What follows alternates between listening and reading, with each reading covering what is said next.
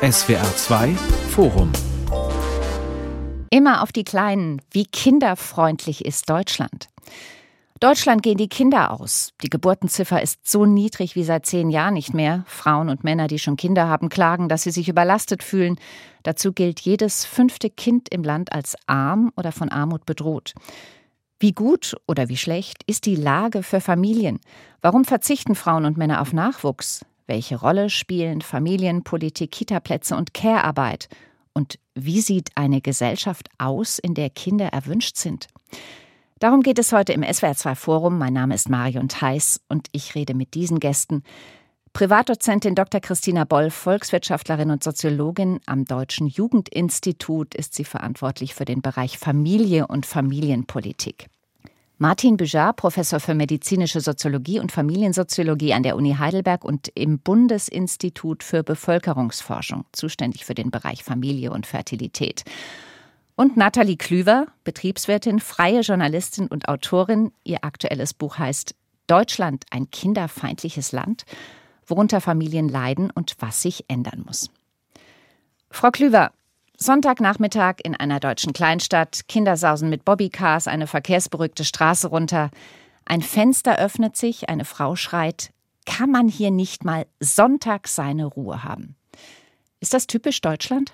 Ja, muss ich leider sagen, das ist tatsächlich sehr, sehr typisch. Wenn man überhaupt mit Bobbycars auf einer verkehrsberuhigten Straße herumsausen kann, was ja leider nicht immer der Fall ist. Ich wohne in so einer Spielstraße und ähm, leider können meine Kinder nicht einfach unbesorgt rumsausen. Sie konnten zum Beispiel noch nicht mal mit Kreide auf dem Fußweg malen, jedenfalls nicht vor dem Haus eines Nachbarn, der sich beschwert hat, das sei denn doch zu bunt. Das heißt, Kinder sind nicht wirklich erwünscht. In Deutschland ist die Geburtenziffer zuletzt deutlich gesunken. Statistisch gesehen kommen auf jede Frau im gebärfähigen Alter 1,46 Kinder. Herr Büjar, ist Deutschland dabei auszusterben? Soweit würde ich nicht gehen, aber eine Geburtenrate von 1,46 ist sehr niedrig. Um die nächste Generation gleich zu ersetzen, braucht man Geburtenraten von etwa 2, 2,1. Und wenn die Geburtenrate jahrzehntelang in diesem Bereich ist, dann schrumpft die Gesellschaft. Das äh, findet im Moment nicht statt wegen einer sehr hohen Einwanderung, aber es verschiebt sich auch die Altersstruktur. Das heißt, man hat dann irgendwann sehr viel alte Menschen, die dann irgendwann in Rente gehen und wenig Junge, die nachkommen. Können Sie ein oder zwei Hauptgründe für den Kinderschwund ausmachen? Ja, das ist generell ja kein rein deutsches Problem. Das ist ein Problem, was man in Gesamteuropa hat. Äh, vielleicht noch Frankreich und Island ausgenommen. Und das ist auch ein Problem, was äh, in Ostasien sehr stark ist, also in China, in Korea oder in Japan. Äh, und die haben teilweise Geburtenraten von Korea unter 1, andere Länder 1,2, 1,3. Und Deutschland hat sich sogar in, ins Mittelfeld bewegt, europaweit. Also Deutschland war lange Zeit einer der Schlusslichter. Und inzwischen gucken auch einige Länder nach Deutschland, wie haben die das denn geschafft? Und die Antwort ist, das hat sehr viel mit der Familienpolitik zu tun. Deutschland hat die Kitas ausgebaut. Deutschland hat das Elterngeld eingeführt, was speziell Akademikerinnen geholfen hat, dass es nicht die Alternative gab, Karriere oder Kinder, sondern beides geht. Und dadurch haben sich da auch mehr für Kinder entschieden. Trotzdem ist noch unglaublich viel zu tun. Kinder kosten Geld, Kinder sind teuer. Frau Boll, sind Kinder ein Armutsrisiko? Naja, wenn wir auf die Armutsrisikoquote schauen, äh, dann fällt uns schon auf, dass natürlich die Familien mit Kindern ein höheres Risiko haben. Insbesondere dann, wenn sie alleinerziehend sind, äh, sind Familien, alleinerziehende Familien von einem besonders hohen Armutsrisiko betroffen in Deutschland, das selbst noch höher ist als das von kinderreichen Familien, also Familien mit drei Kindern oder mehr. Und natürlich liegt es daran, dass Kinder zum einen Geld kosten, das zum anderen aber natürlich auch die Zeit, die für den Arbeitsmarkt den Eltern zur Verfügung steht, insbesondere dann, wenn die Kinder noch klein sind, beschnitten ist. Und deswegen ist eben, wie von Herrn Bujar schon richtig angekündigt und angedeutet, die Kita äh, so wichtig und dass wir davon vor allem auch flächendeckend noch mehr brauchen und auch ganztags. Um gerade noch mal bei dem Begriff der Armut zu bleiben, wir reden ja hier im Vergleich zu anderen Ländern nicht von Kindern, die nichts zu essen haben. Was heißt das genau als Kind in Deutschland arm zu sein? Da gibt es verschiedene Indikatoren, wie man Armut misst. Eine sehr gängige, das ist die monetäre Armutsgefährdungsquote. Die gibt an, wie viele Kinder oder welcher Anteil der Kinder in Haushalten lebt, die weniger als 60 Prozent des mittleren Nettoäquivalenzeinkommens, also einer Art bedarfsgewichtetem Haushaltseinkommen zur Verfügung haben. Und äh, das ist tatsächlich für alle Kinder und Jugendlichen unter 18 im Jahr 2022 für 14,8 Prozent äh, der Fall gewesen. Das ist natürlich eine ganze Menge. Und in der Summe muss man sagen, stehen wir ähm, schon als reiches Land in Deutschland vor einer Situation oder sind mit einer Situation konfrontiert, wo es uns eigentlich nicht besser geht oder wo es den Kindern und Jugendlichen nicht gut geht. Die Kindergrundsicherung die kommt. Das ist innerhalb der Bundesregierung beschlossene Sache. Sie soll noch in diesem Monat durchs Kabinett. Ab 2025 stehen dann jedem Kind 530 Euro im Monat zu. Es werden bestehende staatliche Kinder- und Familienleistungen zusammengefasst. Holt das Kinder aus der Armut?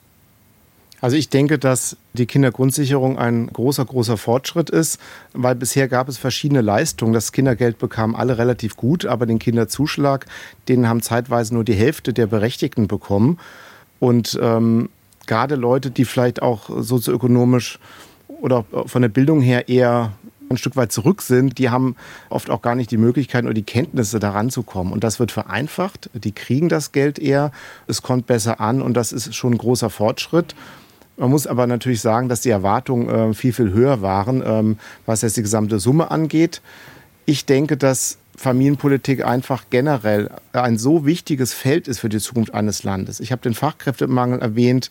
Das ist die Zukunft äh, der Gesellschaft, die Bildung der Kinder, äh, Familienpolitik, Kitas. Da wird ja Bildung, frühkindliche Bildung auch gemacht. Integrationspolitik es fängt ganz stark bei den Schulen und, und Kindergärten an. Und insofern ist Familienpolitik gewachsen als Politikfeld in der Bedeutung, aber sollte eine noch größere Bedeutung bekommen und es sollten einfach noch mehr Geld reinfließen. Das wollen wir uns im Einzelnen auf jeden Fall nochmal anschauen, was man wo tun kann. Nach dem Monitor Familienforschung, einer Studie, die die Bundesfamilienministerin in Auftrag gegeben hat, halten derzeit 44 Prozent der Eltern Deutschland für familienfreundlich, also deutlich weniger als die Hälfte. Obendrein machen Kinder Stress, kosten Zeit und Geld, das haben wir schon gesagt. Warum wollen Frauen, Männer in Deutschland überhaupt noch Kinder in die Welt setzen? Welche Gründe gibt es dafür? Also ich habe tatsächlich einmal eine Veranstaltung gehabt, die war sehr, sehr prägend für mich. Ähm, da habe ich vor jungen Wissenschaftlerinnen gesprochen und die also, kamen danach zu mir, die waren alle Ende 20, Anfang 30 und haben zu mir gesagt, äh, Frau Klüver, sagen Sie mir mal, wieso sollen wir eigentlich noch Kinder bekommen? Unsere Karriere geht nicht mehr weiter, wird aufs Eis gelegt. Wir wissen, bei Wissenschaftlerinnen ist es noch mal extremer als in anderen Bereichen. Wir können uns nicht mehr selber verwirklichen. Unsere Partnerschaft leidet und alle Mütter, die wir kennen, die sind einfach ständig erschöpft. Kinder kosten furchtbar viel Geld. Wir wissen gar nicht, wie wir uns das leisten sollen. Und da standen vor mir, es waren 30, 40 junge Frauen, die alle gesagt haben, eigentlich spricht alles dagegen. Was spricht denn bitte dafür? Und ähm, ich muss ehrlich sagen, wenn man das rein aus diesen rationalen Gründen betrachtet, auf individueller Ebene, spricht tatsächlich fast alles dagegen, außer ganz emotionale Gründe. Und das ist tatsächlich das Problem. Die Rahmenbedingungen, die stimmen vorne und hinten nicht bei uns. Mhm. Also Fachkräftemangel spricht dafür, das hatte der Herr Büjar schon gesagt. Aber ansonsten sowas wie Lebenszufriedenheit, Familienzusammenhalt? Also ich würde da gerne widersprechen, Frau Klüver. äh, also ich sehe das nicht so, dass Deutschland äh, familienfeindlich ist. Äh, ich glaube, wenn man äh, Fragen stellen würde, ob Deutschland gut organisiert ist, äh, hätte man wahrscheinlich noch schlechteres Bild und, und faktisch zeigen auch international Vergleich, dass Deutschland gar nicht mal so schlecht organisiert ist, wie wir uns machen. Also wenn jemand mit, mit Kinderwagen rumfährt oder irgendwo spielt, also die Reaktionen der Mitmenschen sind meistens sehr positiv. Das Problem ist woanders. Äh, das Problem ist, dass die Strukturen sehr rücksichtslos gegenüber Eltern sind. Und insbesondere ist das der Arbeitsmarkt. Durch die Kitas und Elterngeld wurde ja vieles gemacht, was auch sehr stark geholfen hat. Aber trotzdem ist es immer noch schwer, wenn man Kinder hat. Ähm, Eltern sind in der Rush-Hour des Lebens oft, gerade wenn die Kinder klein sind. Das heißt, die Väter haben das schlechte Gewissen. Irgendwo arbeiten die meisten immer noch Vollzeit, müssen teilweise auch so viel arbeiten, um Geld zu verdienen, haben immer schlechte Gewissen, dass sie nicht genug für die Fürsorge mit den Kindern machen, zu wenig da sind. Mhm. Und die Mütter haben auch das schlechte Gewissen. Und das haben sie schon seit Jahrzehnten, weil sie auf der einen Seite denken, eine Mutter, die 70 Prozent arbeitet, die denkt, ich müsste eigentlich mehr arbeiten, um, um wirklich emanzipiert und unabhängig zu sein. Und gleichzeitig denkt sie, oh, ich müsste noch den Kindern mehr helfen.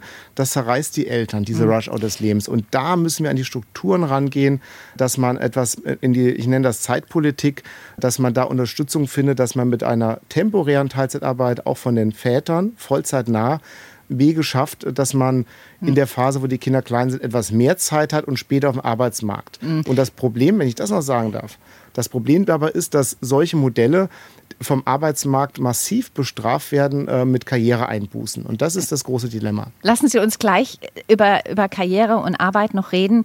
Ich würde gerne von Ihnen wissen, viele Menschen überlegen sich lange, sollen sie Kinder auf die Welt setzen, sollen sie noch weitere Kinder kriegen. Verändert sich das in Krisenzeiten und Zukunftsangst? Also vielleicht ein Einwurf äh, von meiner Seite dazu. Ich glaube, es kommt immer bei diesen äh, Befragungen darauf an, wen man fragt. Hm, wenn man Menschen fragt, die schon älter sind, die vielleicht auch Kriege erlebt haben, gerade weil Sie es erwähnen, das Stichwort Krise, dann werden die sagen, äh, dass es nie passt. Es gibt keinen optimalen Zeitpunkt, um Kinder zu bekommen. Und ja, es gibt viele rationale Gründe dagegen. Aber es haben sich auch Menschen in Kriegszeiten für Kinder entschieden. Und aus den schon genannten Gründen, wer selber Geschwister hat, weiß, wie sehr es das Leben bereichert, wenn man in einem Familienverbund mit Geschwistern groß wird. Ich erlebe es auch so, dass es auch sehr viel Kinderfreundlichkeit gibt äh, im Land und Kinder eigentlich überall äh, oder sehr oft jedenfalls auch die Menschen glücklich machen, äh, die ihnen begegnen im Alltag, nicht nur die eigenen Eltern. Und ich glaube, wir müssen auch wegkommen oder wir sollten es uns nicht angewöhnen, uns auf eine rein rationale ähm, Argumentation bei diesem Thema wirklich einzulassen, sagt die Ökonomin. Ähm, ich mhm. glaube, es ist wirklich ganz wichtig, dass wir die Lebensqualität, die wir dadurch gewinnen, auch immer mit im Blick behalten und die ist eigentlich gar nicht aufzuwiegen. Äh, also da muss ich einmal. Das heißt nicht, wenn ich das noch zu Ende sagen darf, kurz, das heißt nicht, dass wir nicht an allen Strukturen, äh, die gerade äh, erwähnt worden sind, die ganzen Reformaspekte, dass wir nicht an allen diesen arbeiten müssen. Das müssen wir in der Tat. Aber ich glaube, am Ende sollte man Kinder nicht für die Gesellschaft kriegen. Also da muss ich einmal einhaken, was das betrifft mit der Lebensqualität. Ich habe ja nun selber drei Kinder, die sind fünf, neun und zwölf Jahre alt. Ich bewege mich also viel in dem Umfeld. Ich schreibe ja auch als Journalistin viel über ähm, Vereinbarkeitsthemen, über Mütterthemen ähm, in verschiedenen Kolumnen. Und es ist einfach so, dass dieses sich willkommen fühlen mit Kindern, da muss ich einmal einhaken, das ist tatsächlich bei vielen, vielen Familien nicht der Fall, wenn die Kinder klein sind, dass man das Gefühl hat, oh, ich darf hier nicht stören. Es begleitet einen eigentlich, sobald man aus dem Kreissaal tritt, das Kind schreit im Supermarkt, alle gucken einen vorwurfsvoll an, dann kommen diese Sprüche, das Kind hat bestimmt Hunger, man sitzt äh, da und ähm, sagt, ja, wie soll ich denn mein Kind jetzt bitte stehen, wo ich hier die ganzen Waren in meinen Einkaufskorb packe. Ähm, also diese Willkommenskultur, die man aus anderen Ländern kennt. Ähm, mein Teil meiner Familie lebt in Finnland, also ich kenne Skandinavien sehr gut, wo es auch familienpolitisch von den ganzen Maßnahmen her einfach sehr, sehr viel besser ist. Also das ist der Vergleich, den ich immer setze. Aber auch dieses Willkommensein mit Kindern. Es ist das im Restaurant nicht selten der Fall, dass man keinen Platz bekommt als Familie, aber dahinter kommen dann Menschen ohne Kinder, auch ohne Reservierung, die einen Platz bekommen. Zugfahren ist ein Paradebeispiel. In einem normalen ICE sind sieben Plätze für Kleinkinder reserviert von über 800. Also das zeigt da schon die Prioritäten. Und ich glaube, äh, da würden sehr, sehr viele Eltern einfach widersprechen aus den eigenen Erfahrungen. Klar, im Prenzlauer Berg oder Hamburger Schanzenviertel sieht es sicherlich anders aus, aber in ganz vielen Regionen in Deutschland herrscht da absolut nicht dieses Gefühl, ich bin mit meinen Kindern hier willkommen, sondern das Gegenteil. Im Monitor Familienforschung wird ja Familienfreundlichkeit so definiert, eine Wertschätzung von Kindern und Eltern, die über reine Toleranz hinausgeht, sodass sie sich in der Gesellschaft willkommen fühlen. Also Toleranz plus Wertschätzung für Kinder. Kann man sowas üben oder lernen und wenn ja, wie? Ja, man kann da schon vieles machen. Also ich würde dem aber einfach nochmal widersprechen. Ich sehe Deutschland nicht als kinderfeindliches Land. Das ist, ist ein Urteil, wenn man irgendwo im Urlaub ist, dann heißt es, in dem Land ist es besonders nett. Also man macht überall solche und solche Erfahrungen. Also empirisch kann man das nicht so beantworten. Und ich habe auch Kinder und habe auch negative Erfahrungen gemacht, die Sie jetzt aufgezählt haben, Frau Klüver. Habe aber auch um ein Vielfaches öfters sehr positive Erfahrungen gemacht. Es ist ja eher so, dass Kinderlose teilweise das Gefühl haben, dass sie diskriminiert werden, weil sie keine Kinder haben. Also ich glaube, dass wir uns da nicht, nicht pauschal schlecht machen sollten, weil das hilft gar nichts. Ich glaube, man sollte an Einzelpunkten gucken, wo kann man besser werden. Und was ich ganz einschneidend wichtig fand, war das Urteil mit dem Kinderlärm, dass Kinderlärm nicht mehr ein Problem ist, dass man dadurch nicht klagen kann. Und zu Ihrer Frage noch, ich finde es ganz wichtig, dass man das politisch, diese, diese große Akzeptanz von Familien, die da ist, dass man die politisch auch mehr abholt. Beispielsweise ähm, bin ich dafür, dass man Kinderrecht ins Grundgesetz nimmt, was ein Signal wäre, dass Eltern auch klagen können bei gewissen Sachen und auf diesem Weg auch die Kinderfreundlichkeit in diesem Land verbessert. Kinder werden oft in Abläufe integriert und müssen funktionieren. Muten wir ihnen vielleicht zu viel zu? Das Problem in Deutschland, was ich sehr oft beobachte, ist, dass ich das Gefühl habe, man hat vergessen, was normales kindliches Verhalten, also altersgemäßes Verhalten ist. Das ist so eine Art, ich nenne das immer Teufelskreislauf. Dadurch, dass wir Familien uns nicht wirklich willkommen fühlen in vielerlei Bereichen, ziehen wir uns aus dem öffentlichen Raum zurück in unsere Komfortzone. Wir gehen in die Restaurants, wo wir wissen, da gibt's eine Spielecke, da sind die Leute nett. Wir gehen auf Indoor-Spielplätze, gehen in Urlaub ins Ferienhaus, ziehen uns ähm, auf die Spielplätze, den heimischen Garten mit dem Trampolin zurück. Aber wir meiden so diese öffentlichen Bereiche, wo wir das Gefühl haben, hier stoßen wir irgendwie an, hier ecken wir an mit unseren Kindern. Aber dadurch, dass die Familien sich zurückziehen, vergessen die anderen Menschen, wie das eigentlich ist, dieses ganz normale kindliche Verhalten. Und es ist absolut normal, dass ein Dreijähriger einen Wutanfall bekommt. Es ist normal, dass ein Kind im Grundschulalter am Tisch im Restaurant nicht eine Stunde einfach mal still sitzen kann. Und das muss man auch akzeptieren. Man muss sie da auf Augenhöhe sehen und sagen, das ist einfach so in dem Alter. Aber mhm. je mehr wir Familien uns zurückziehen aus diesen öffentlichen Räumen in unsere Komfortzone, umso mehr werden wir halt vergessen. Und ähm, da sage ich immer, Familien geht raus, bevölkert die Straßen, geht dahin auch, wo es vielleicht ein bisschen weh tut, damit die Menschen sehen, wir sind da. Denn das ist ja das eigentliche Problem. Wer sich zurückzieht, wer unsichtbar ist, der wird einfach vergessen. Und wer vergessen wird, für den wird nichts getan. Also keine extra Bereiche mehr für Kinder in Cafés, Kinderhotels, in der Bahn, sondern einfach durchmischen und darauf vertrauen, dass die Leute sich wieder dran gewöhnen an Kindergeschrei? Also nicht nur, das wäre jetzt das andere Extrem. Also einmal das, ähm, aber diese Kinderbereiche, die sind absolut großartig, kann ich sagen, als meine Kinder klein waren. Ich bin in Finnland mal in einem Langstreckenzug gefahren, da war der Kinderbereich ein ganzer Waggon, das war ein Indoor-Spielplatz. Nur dieser Waggon, das war für uns Eltern toll. Wir konnten in der Ecke sitzen und lesen und die Kinder haben getobt. Also diese Bereiche sind schon super, aber wir Eltern sollten uns nicht nur darauf zurückziehen. Es wäre ja so viel schöner, die ganze Gesellschaft, der ganze öffentliche Raum, wenn Kinder einfach überall Platz hätten und akzeptiert werden, so wie sie sind. Hm. Kinder toben, Kinder machen Lärm, Kinder fallen auf. Das ist insbesondere ein Problem beim Wohnen. Wie hängen Kinderfreundlichkeit und Wohnen zusammen? Ja, das hängt sehr stark miteinander zusammen. Kinder brauchen Platz. Es ist inzwischen auch überall so, dass Erwartung ist, dass Kinder auch ein eigenes Zimmer haben. Also wenn man da zurückgeht in, in Wohnverhältnisse, wie es vielleicht die Großeltern hatten, das hilft den Kindern nicht, weil die ganzen Freunde haben ja auch ein eigenes Zimmer und dann braucht man einfach auch Wohnraum. Und das ist gerade in, in städtischen Bereichen äh, unglaublich teuer und schwer. Und ein ganz großes Problem für die Geburtenrate ist, ist ja tatsächlich, dass die kinderreichen Familien zurückgegangen sind. Wir haben eine Zweikindnorm aber viele wünschen sich trotzdem ein drittes Kind. Etwa 30 Prozent wünschen sich äh, drei Kinder. Nur die Hälfte davon realisiert diesen Wunsch. Und das hat auch etwas mit dem Wohnen zu tun. Das heißt, man hat dann gerade mal eine Wohnung oder was gebaut äh, oder gemietet wo zwei Kinderzimmer drin sind. Und dann soll man nicht nur in München, sondern selbst in kleineren Städten ein Haus, eine Wohnung finden mit drei Kinderzimmern. Das wird sehr schwierig. Und das ist etwas, wo wir auch zeigen konnten empirisch, dass in den Regionen, wo es entsprechend viel Wohnraum auch mit fünf Zimmern im Endeffekt gibt, also auch drei Kinderzimmern, dass da die Geburtenzahl deutlich höher ist. Lässt sich sowas denn politisch lenken? Das lässt sich lenken durch, durch einen öffentlichen Wohnungsbau beispielsweise. Das lässt sich definitiv lenken auch durch andere Anreize. Da wird Frau Boll sicherlich als Ökonomin auch da kompetent sein. Da muss man aber etwas für machen, weil das ist ein großes Problem, weil Leute, die einen Wunsch haben, sie hätten gern drei Kinder, auch durch die Geschwisterdynamik, die ja auch toll ist, wenn man mehrere Kinder hat. Und wenn Leute das nicht realisieren können, was sie wünschen, ist das ja schon auch ein gesellschaftliches Problem. Hm. Welche Maßnahmen sind denn da umsetzbar, was den Wohnungsbau und vielleicht auch den Städtebau angeht?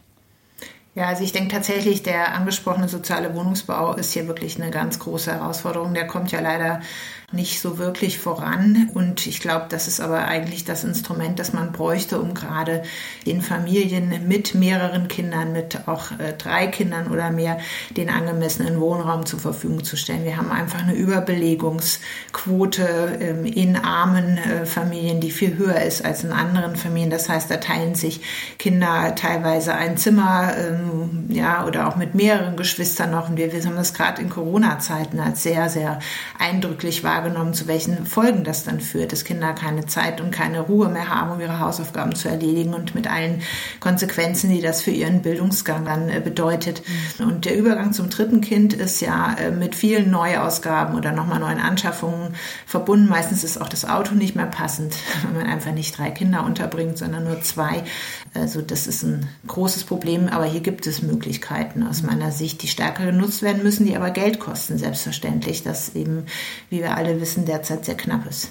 Also es gibt ja auch die Möglichkeit der finanziellen Entlastung. Das ist ja zum Beispiel in Frankreich, hat man ja so eine Art Familiensplitting im Steuersystem und mit dem dritten Kind zahlt man also sehr, sehr, sehr wenig Einkommenssteuer, in vielen Bereichen gar keine Einkommenssteuer mehr. Das ist natürlich ein finanzieller Anreiz, denn wir wissen, alle Kinder kosten Geld und ähm, ich glaube, das Statistische Bundesamt geht von 180.000 Euro bis zum 18. Lebensjahr aus. Wir wissen, wenn die Kinder dann noch studieren, wird es ja erst richtig teuer.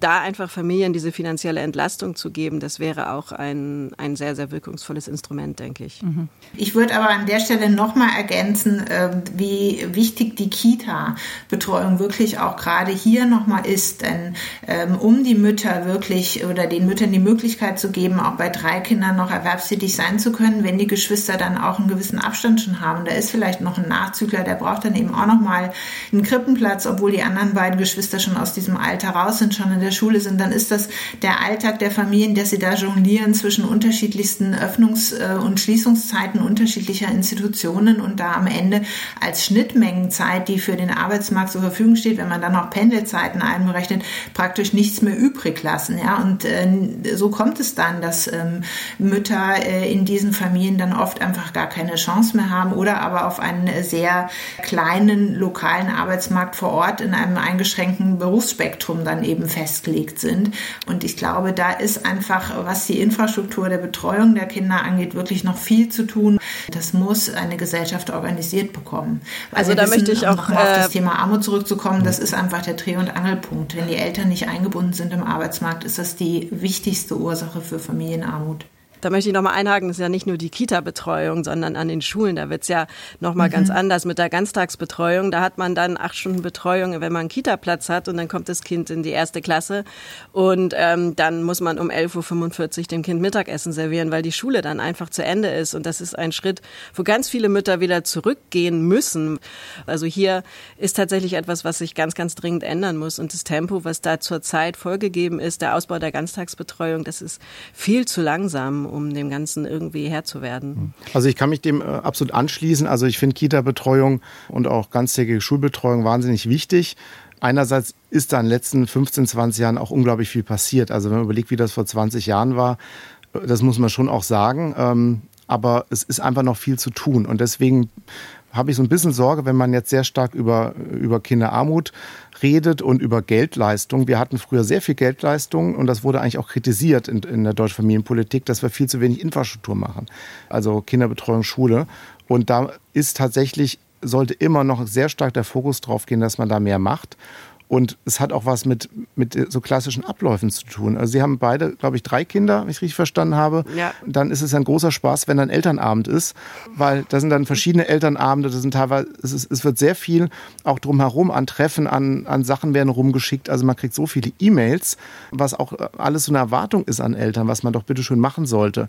Auch so durch Schulen und durch das drumherum. Und da ist es, ist weniger oft mehr was da auch, auch die Erwartung innerhalb von Schulen angeht, auch von anderen Eltern und man muss auch sagen, früher in Zeiten, als, als drei oder vier Kinder noch normaler waren, man hat die Kinder auch öfters einfach Kinder sein lassen. Und heute hat man so unglaublich große äh, Vorstellung so von verantworteter Elternschaft, was ist da so der Fachbegriff? Also Eltern machen unglaublich viel, setzen sich total unter Druck, um wahnsinnig viel für die Kinder zu machen, um sie da und da und da mitzunehmen. Jetzt äh, Restaurants, Museen und so weiter. Mag sein, es ist alles schöne Sache aus Sicht von Eltern, aber äh, also meine Kinder gehen viel lieber irgendwo, wo sie draußen toben und spielen können oder ihr Ding machen mit ihren Freundinnen, ohne Eltern, als wenn wir sie in, in diese Elternwelt mitnehmen. Aber das ist ja das Problem, dass, äh, dass genau. diese, diese, diese Platz für die Kinder, wo sie einfach Kinder ja. sein können, der ist so unglaublich eingeschränkt. Wenn ich an meine Kindheit denke, wir sind nach den Hausaufgaben aus dem Haus und haben bei uns auf der Straße im Wald gespielt, auf Nachbargrundstücken und sind mhm. dann irgendwie abends äh, zum Abendessen nach Hause gekommen.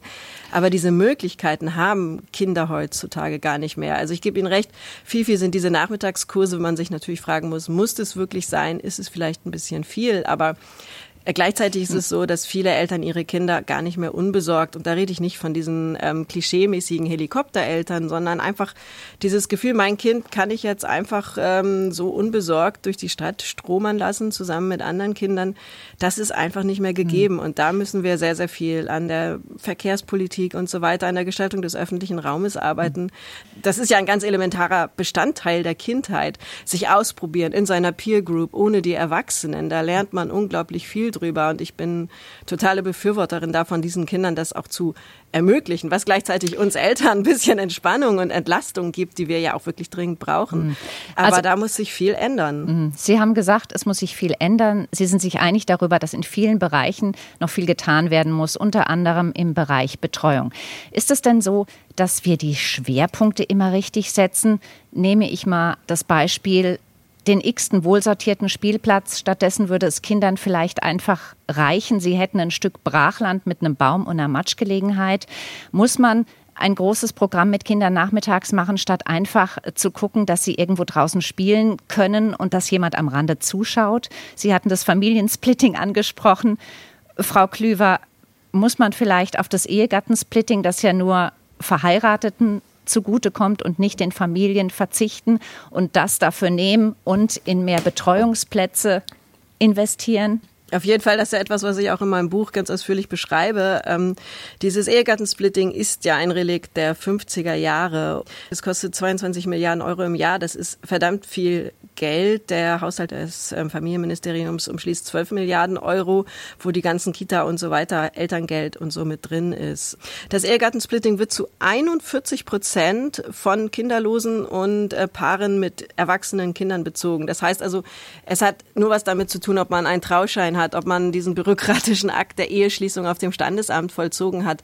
Wir brauchen keine Ehe mehr, damit Kinder in geordneten Verhältnissen aufwachsen. Diese Zeiten sind glücklicherweise vorbei und dieses Geld einfach zu investieren in eine bessere Infrastruktur, das wäre sehr, sehr sinnvoll. Ich ähm, gucke immer gerne nach Dänemark.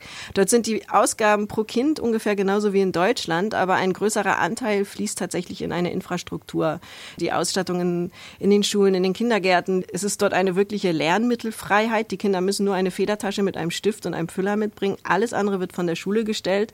Ich habe gerade für meine Kinder über 400 Euro für den Schulanfang bezahlt. Und es sind nur zwei in der Schule. Also diese Kosten, wenn uns Eltern das genommen werden würde, wäre das eine massive Entlastung. Also wir waren uns, glaube ich, schon ziemlich einig, dass die Infrastruktur äh, vorankommen muss, also die Betreuungsinfrastruktur, aber einschließlich Schule, dass wir da ähm, den Eltern mehr Entlastung geben müssen. Frau Klüver hat auch nochmal wichtige Punkte gerade angesprochen, äh, was äh, Eltern da tragen müssen an Ausgaben, wenn die Kinder in die Schule kommen. Da kann man sicherlich an der einen oder anderen Stelle noch etwas tun. Ich würde aber trotzdem äh, insgesamt sagen, was wir nicht aus dem Blick äh, verlieren sollten, weil die Lösung scheint ja so einfach. Warum machen wir das nicht einfach? Ja, wir haben in Deutschland einen föderalen Staat. Wir haben unterschiedliche Zuständigkeiten für unterschiedliche Bereiche. Wir wissen, dass die Länder für Bildung, für, für die Schulen zuständig sind, dass äh, die Kommunen letztlich äh, sehr viel äh, tun für die Kitas, dafür auch Geld bekommen, dann von den Ländern, wobei natürlich der ähm, kommunale Finanzausgleich dann auch wieder unterschiedlich sich ausgeht, was die finanzielle Ausstattung angeht für die einzelnen Kommunen. Das ist ein sehr kompliziertes Geflecht und der Bund versucht sozusagen von oben zu steuern, versucht auch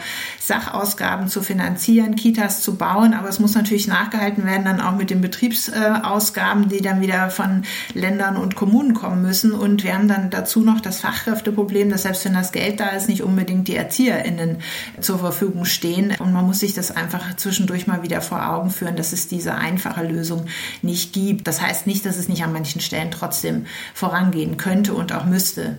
Ich würde gerne noch mal einen Satz sagen zu dem Thema, weil Sie vorhin fragten, müssen Kinder immer mit, sozusagen der Rhythmus, in dem ich immer mit muss. Das hat tatsächlich auch was mit dem Thema zu tun, das Herr äh, Bijar vorhin ansprach, nämlich verantwortete Elternschaft oder Intensivierung von Elternschaft. Und es sind aus meiner Sicht nicht nur die Helikoptereltern, die wir da zitieren dürfen. Das Ganze wird ja diskutiert unter dem Thema, die Welt ist halt auch einfach anspruchsvoller geworden, die Jobs sind anspruchsvoller geworden, die Eltern haben Sorgen, dass ihre Kinder dem, für den Arbeitsmarkt der Zukunft vielleicht nicht richtig vorbereitet werden. Das ist auch ein Grund, warum sie ihren Kindern so viel Freizeitprogramm zumuten. Das Thema Wohnen, dass man Kinder nicht mehr einfach zum Freispiel auf die Straße lassen kann, hat ja Frau Klüber schon ähm, erwähnt.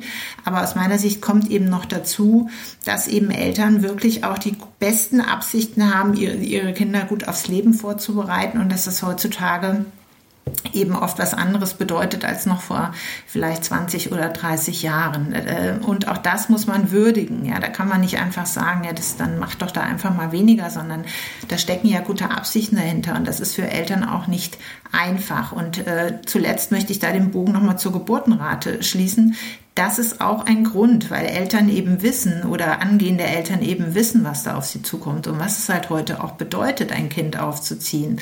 Ist das vielleicht auch ab und zu mal der Grund zu sagen, ähm, ich resigniere vor diesen hohen Erwartungen, die ich da auch an mich selbst haben muss, wenn ich denn dann in dieser Situation bin? Hm. Ja, also beim Thema Geburtenrate steige ich auch gerade noch mal mit ein. Natürlich kann man in einige Länder gucken und davon einiges lernen. Und wir haben lange nach Skandinavien geguckt und auch diese Kita-Reform, Elterngeld, das, das haben wir uns letztlich ja auch von den Skandinavien abgeguckt, weil das da sehr gut funktioniert hat. Und das sind schon wirklich Erfolgsmodelle, die man aber gerade ausbauen sollte. Da sind wir uns ja einig. Ich habe öfters Anfragen aus Asien, aus China, Japan oder Korea, wirklich Fragen, wie, wie macht ihr das? Und bei denen ist es so, dass sehr viele nur ein Kind haben, weil das so unglaublich teuer ist. Also erstmal Wohnen ist dann das Thema, Vereinbarkeit auch, aber dann vor allem, dass das Kind wirklich mal studieren kann.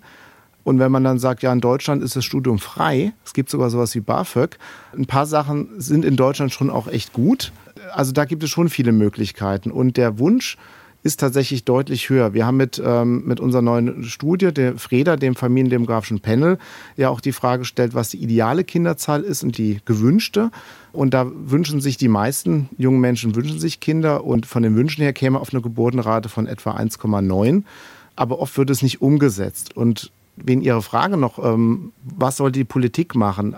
Ganz stark die Gelder in die Infrastruktur und nicht zu sehr auf Geldtransfer setzen, Kindergeld oder Kindergrundsicherung. Das ist wichtig, aber wir sollten nicht zu sehr uns darauf fokussieren, weil um langfristig aus, auch aus der Armut zu kommen, äh, muss man ja die Eltern auch ermöglichen, dass die arbeiten können, die Kinder, die frühkindliche, eine gute frühkindliche Bildung und deswegen stärker auf Kitas und mit Zeitpolitik, man muss einfach sehen, dass die zeitliche Hauptbelastung ist, wenn die Kinder kleiner sind. Wenn die älter werden, haben die Eltern wieder viel mehr Zeit. Also diese Care-Arbeit ist vor allem ganz intensiv, wenn die Kinder unter sechs sind. Und dass man da sowas wie Elterngeldmodell, dass man solche Modelle verlängert und auch verlängert für diejenigen, die sich für ein drittes oder viertes Kind entscheiden, um Eltern bei dieser Rush oder des Lebens. Das ist ja verrückt. Das ist die schönste Zeit. Die Kinder sind klein und die Eltern haben ständig das Gefühl, sie rennen hinterher und sie werden den Anforderungen nicht gerecht. Und da muss man neue Wege gehen. Ist es denn die Diskussion darüber, die gibt es ja auch immer wieder, kinderfeindlich Kinder in die Welt zu setzen und sie von klein auf fremd betreuen zu lassen? Oder ist diese Frage überhaupt kinderfeindlich? Also da muss ich auch mal wieder nach Skandinavien gucken. Da wird nämlich, ähm, da geht man davon aus, dass das Kind einen Anspruch auf einen Betreuungsplatz hat, also nicht die Eltern, sondern das Kind, weil man es dort empfindet. Und das ist der allgemeine Tenor in der Gesellschaft, dass es eine unglaubliche Bereicherung für das Kind ist, mit anderen Kindern zusammen zu spielen, von anderen Kindern zu lernen, zu interagieren, diese ganzen sozialen Kompetenzen dort zu erlernen. Und einfach, wenn man den Blickwinkel ein bisschen ändert und diesen Fokus setzt und sagt, ja, Kinder brauchen andere Kinder ab wir wissen das alle, ab einem Jahr, ab anderthalb Jahren wollen die Kinder ganz, ganz massiv mit anderen Kindern spielen und mit ihnen in Kontakt treten. Und wenn man das Ganze als Bereicherung sieht fürs Kind und ähm, in Deutschland muss auf jeden Fall an der Qualität, an der Betreuungssicherheit gearbeitet werden. Denn was bringt mir mein ganztages Kindergartenplatz, wenn äh, regelmäßig in den Wintermonaten morgens um sieben die E-Mail vom Kindergarten kommt, holen Sie Ihre Kinder bitte bis 13 Uhr ab. Wenn möglich, bringen Sie sie gar nicht, weil alle ErzieherInnen leider krank sind. Also wir brauchen dringend, dringend, da sind wir wieder bei dem Thema Fachkräftemangel, dort einen ganz starken Ausbau, eine Aufwertung des Berufsbildes. In Skandinavien wird es sehr viel besser bezahlt und auch gesellschaftlich anerkannt, so dass auch Eltern nicht in dieses Gefühl kommen, ich bin jetzt eine Rabenmutter, weil ich mein Kind Vollzeit betreuen mhm. lasse. Es ist einfach in Finnland machen das eigentlich fast alle und dadurch muss man sich auch gar nicht schlecht fühlen, weil man wieder die letzte ist, die in den Kindergarten geht. Mhm. Wir führen jetzt ein Gespräch. Also es klingt das Argument so, als, als hätte ich das vor 20, 25 Jahren gehört. Ähm, ich finde im Jahr 2023, ganz im Ernst, haben wir nicht mehr die Rabenmutterdebatte. Oh, Wirklich oh da nicht. muss ich aber also, einhaken, ganz nee, massiv unter Müttern. Nicht, nein, nein, nein, das nein. Also ich nicht. Ich Wenn ich bitte ausreden darf. Kinder. Darf ich bitte ausreden? Okay.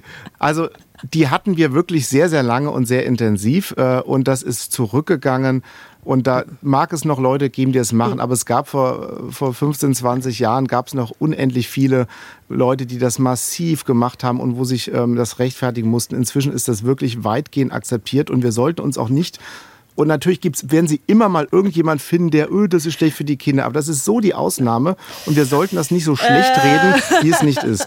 Also da muss ich wirklich einhaken. Ich bin ähm, ja sehr, sehr viel unter Müttern unterwegs. Ich halte Vorträge zum Thema Mental Load. Ähm, ich habe ja auch ein Buch geschrieben, Die Kunst, keine perfekte Mutter zu sein, wo es gerade um diese ganzen Themen geht. Und ähm, im Social-Media-Bereich bin ich sehr, sehr viel aktiv. Ich muss sagen, nein, es ist, Mütter fühlen sich permanent schlecht. Dieses schlechte Gewissen, das hat man, sobald das Kind aus dem Bauch heraus ist, es fängt eigentlich schon in der Schwangerschaft an, hat man dieses schlechte Gewissen und es ist unheimlich schwer. Und es ist für viele, viele Mütter eine sehr, sehr große Belastung, die tatsächlich, da gibt es auch Statistiken zu, Mütter betrifft und nicht so sehr Väter.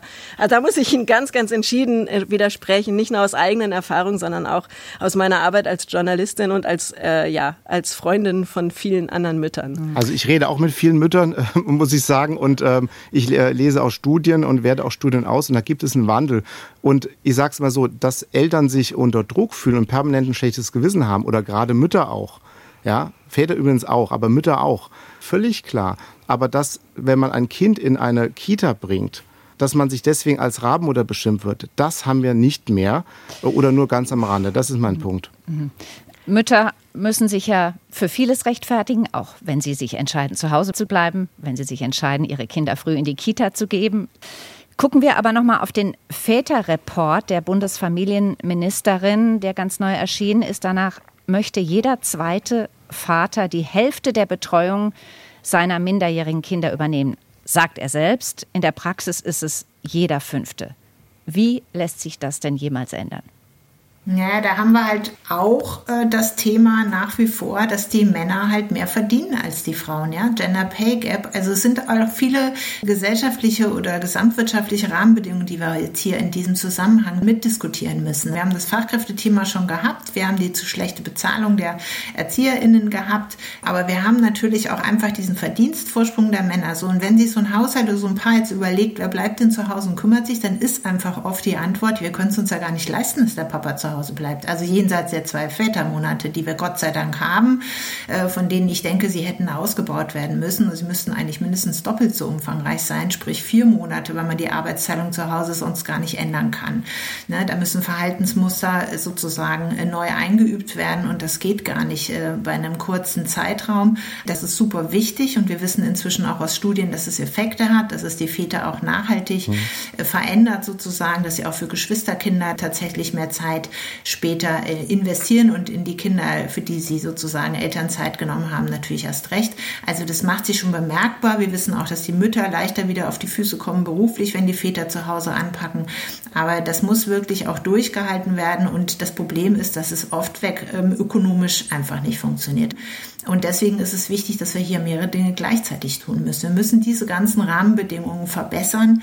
Äh, wir müssen dafür Sorge tragen, dass die Mütter nicht mehr so lange aus dem Erwerbsleben ausscheiden Ich habe mich ja sehr intensiv mit der Quantifizierung dieser Kosten, äh, der Einkommensverluste von Müttern, die sie durch geburtsbedingten Unterbrechungen erleiden, äh, beschäftigt. Das ist wirklich eine Menge Geld. Das wird meistens gar nicht mitgerechnet, wenn die Kosten von Kindern beziffert werden, sondern da wird nur der Cash gezählt, der wirklich auch fließt, aber es werden halt nicht die sogenannten Opportunitätskosten mitgerechnet, also das entgangene Einkommen.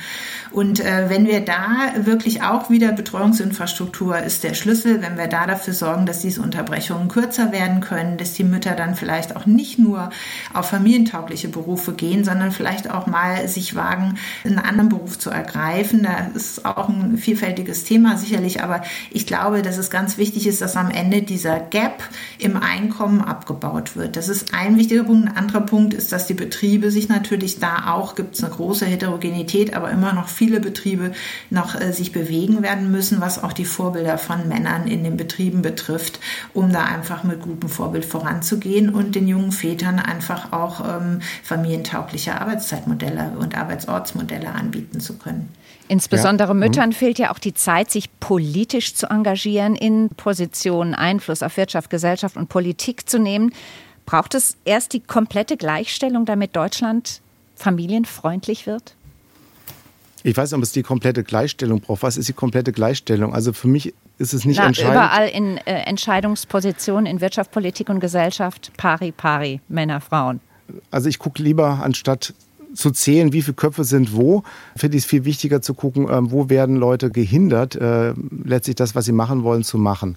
Mit dem Gender Pay Gap finde ich da auch sehr, sehr wichtig.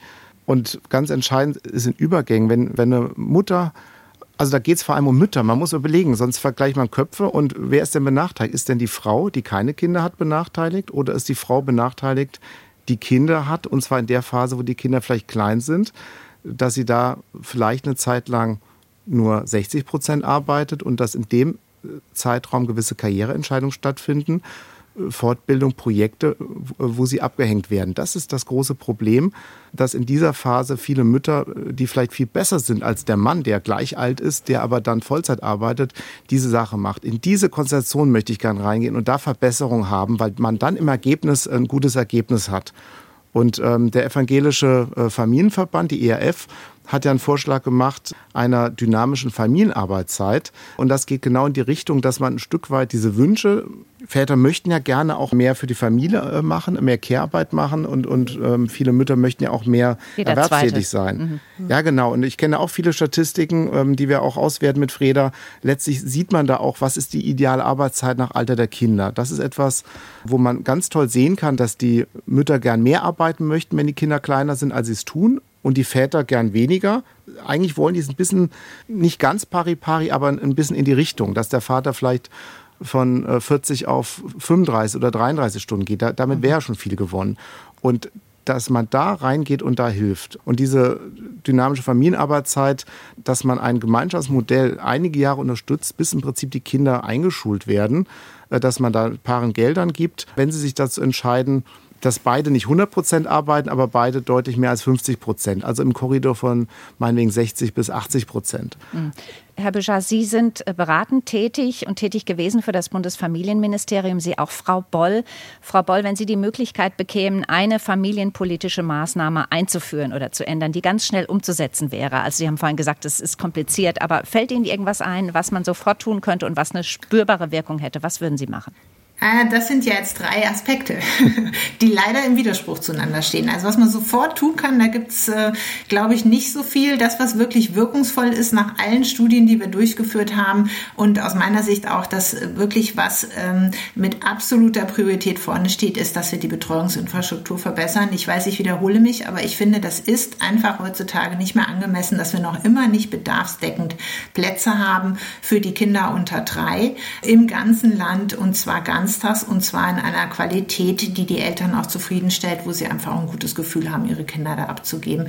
Ich finde, da muss unbedingt was passieren, angefangen von der Erzieherinnenbezahlung über das Thema, da haben wir gar nicht drüber gesprochen, Einwanderung, wie man eigentlich dazu kommt, äh, dass man diese Fachkräfte vielleicht doch auch kurzfristig beschaffen kann oder wo man sie sonst herholt. Das Thema der Väter, äh, stärkeren Aktivierung von Vätern oder Anreizwirkung ähm, von Vätern, von Männern in diesen Beruf zu gehen, äh, da gibt es ganz viele Dinge, die zu tun sind, aber ich glaube, die Betreuungsinfrastruktur und ich schließe ausdrücklich auch nochmal die Grundschulen mit ein, ähm, dass wir da eine vernünftige ähm, Abdeckung bekommen, ganztags, die nicht nur Aufbewahrung ist, sondern die wirklich auch Bildung beinhaltet.